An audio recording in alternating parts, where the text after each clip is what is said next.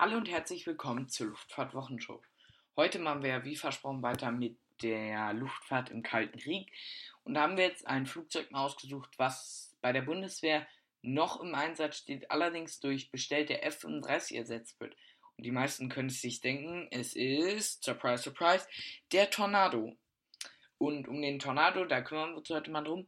Und ich finde, der hat einen sehr interessanten Namen, der heißt nämlich vollwertig Panavia Tornado.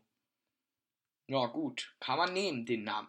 Finde ich jetzt persönlich nicht so gut, aber ich habe ihn nicht ausgewählt. Und ich würde sagen, wir fangen einfach mal an. Und die Idee des Tornados wurde im Jahr 1976 geboren, als die Niederlande, Belgien, Kanada und Italien und Deutschland sich zu F4, F104 Replacement Group zusammenschlossen.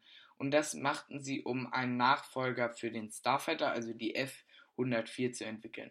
Und dann im Jahr 1986 kam auch, dann auch noch Großbritannien zum Programm hinzu. Aber zu diesem Zeitpunkt haben die Niederlande, Kanada und Belgien ihre Mitgliedschaft in diesem Programm zurückgezogen. Aber dann konnte also trotzdem die Phase beginnen, in der der Tornado geplant wurde. Und er sollte ein Flieger der sein, der sowohl mit konventionellen Waffen, also Marschflugkörpern, angreifen sollte, als auch mit Nuklearwaffen, was er ja bis heute tun hoffentlich nie tun wird, aber tun könnte.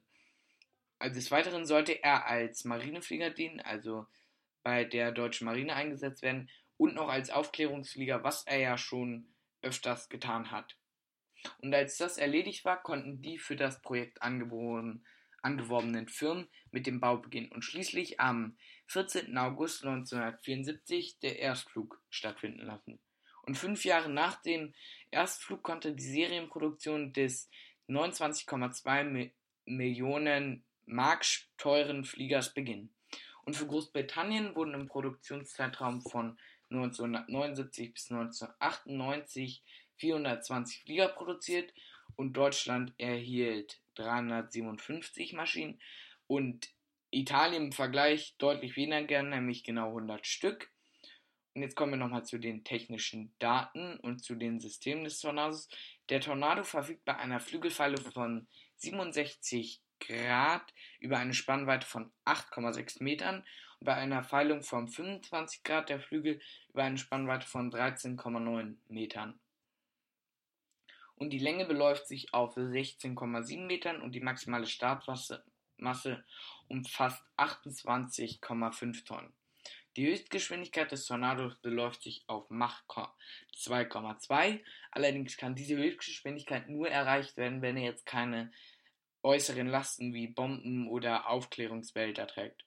Und für diese grandiosen 2,2 Mach sorgen zwei Triebwerke vom Typ RB 199 MK 101 und die liefern jeweils mit dem Nachbrenner, also diesem praktisch Flammenwerfer, wie ich es manchmal nenne, zweimal 73 Kilonewton Schub und ohne Flammenwerfer oder Nachbrenner liefern sie 40,5 Kilonewton Schub. Und das Interessante, oder das finde ich schon cool, dass der Tornado selbst in 30 Metern Höhe noch eine Geschwindigkeit von Mach 0,9 liefert.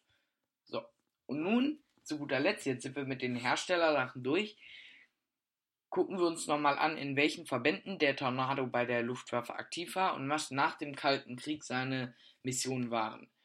Und wir werden noch kurz über die nukleare Teilhabe und die Ersetzung des Tornados durch die F-35 sprechen. Und der Tornado wurde bei der Luftwaffe insgesamt in sieben Jagd- und Jagdbombergeschwadern eingesetzt Wobei man sagen muss, dass ein Verband in den USA stationiert war, der nur für die Ausbildung zuständig war. Bei der Marine wurde er in zwei bereits ähm, geschlossenen Geschwadern eingesetzt und größere Missionen waren im Jugoslawienkrieg und Bosnienkrieg, wo man ähm, Aufklärungsflüge flog, aber auch Radarstellungen angriff. Und des Weiteren gab es noch in Afghanistan Einsätze, wo man im Rahmen von iSafe ich meine von 2004 bis 2009 Aufklärungsflüge geflogen hat und über dem Irak. Und jetzt kommen wir noch zu einem anderen Thema. Das ist ein Thema, man hofft, dass es niemals passieren wird. Allerdings muss man ja drüber sprechen. Also, die nukleare Teilhabe, die durch den Tornado gesichert wird, habt ihr alle schon mal was wahrscheinlich im Zusammenhang mit der F-35 gehört. Und es ist so, dass im Falle der Falle, wenn jetzt ein dritter Weltkrieg kommen sollte, sollen deutsche Tornados oder demnächst F-35 US-Atombomben ins Ziel bringen.